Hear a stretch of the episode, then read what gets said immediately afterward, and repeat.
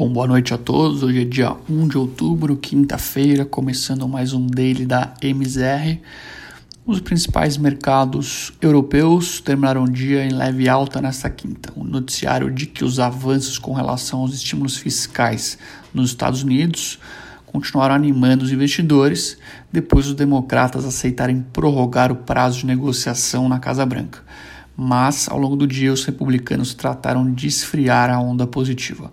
Outros fatores importantes foram as divulgações do PMI da zona do euro, que vem em linha com as expectativas e apresentou variação positiva com relação ao mês passado, reforçando a mensagem de recuperação da economia europeia.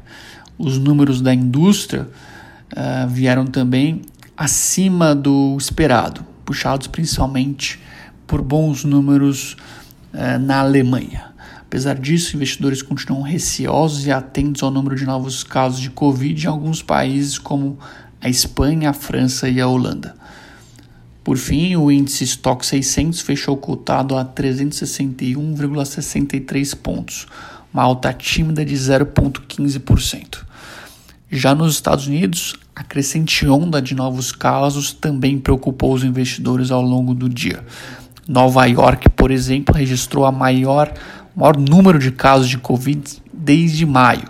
Os congressistas ainda correm contra o tempo, tendo em vista que entram em recesso após o dia de amanhã e só voltam aos trabalhos após as eleições norte-americanas. As principais bolsas fecharam o dia em leve alta, S&P 500 registrando valorização de 0,53%, índice da bolsa de tecnologia Nasdaq com uma alta de 1,42% e o Dow Jones com uma leve alta de 0,13%.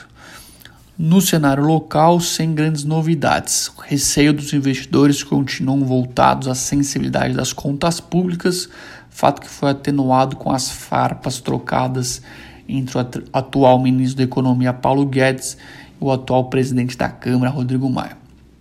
Do lado bastante positivo, o STF julgou a possibilidade de venda das refinarias da Petrobras e deu esse, esse viés otimista não só para a estatal, mas também para o cenário de privatização como um todo no país. No dia de hoje, o índice fechou em alta de 0,89%, cotado aos 95.479 pontos, seguindo também o tom positivo do exterior. No cenário de juros, os juros brasileiros tiveram um dia de alta consistente. A pauta principal foi o leilão realizado pelo Tesouro em LTNs, títulos pré-fixados, e LFTs, títulos atrelados ao CDI. A parte intermediária da curva teve maior oscilação, tendo em vista um lote de venda do Tesouro bem maior do que observamos ao longo das últimas semanas. Além disto, chamou atenção também o deságio na venda das LFTs Roberto Campos, atual presidente do Banco Central, inclusive reforçou em evento realizado hoje, de acordo com algumas fontes, que se o teto não for mantido, o guidance, a projeção de Selic nos próximos, nos patamares atuais, deve sim ser suspensa.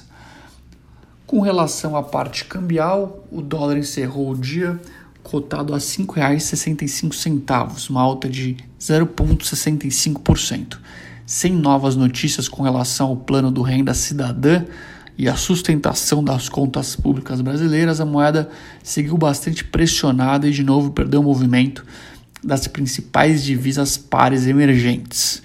O receio com o lado fiscal do país deixou, deixou de lado a notícia sobre o superávit primário obtido pelo Brasil ao longo do mês passado. O país teve um superávit na ordem de 6 bi na balança comercial registrou o maior número desde o início da série em 1989. Por fim, o IFIX, índice de fundos imobiliários, teve uma queda de 0,21% e finalizou o dia cotado a 2.789 pontos. Bom, por hoje é isso, pessoal. Até amanhã. Boa noite.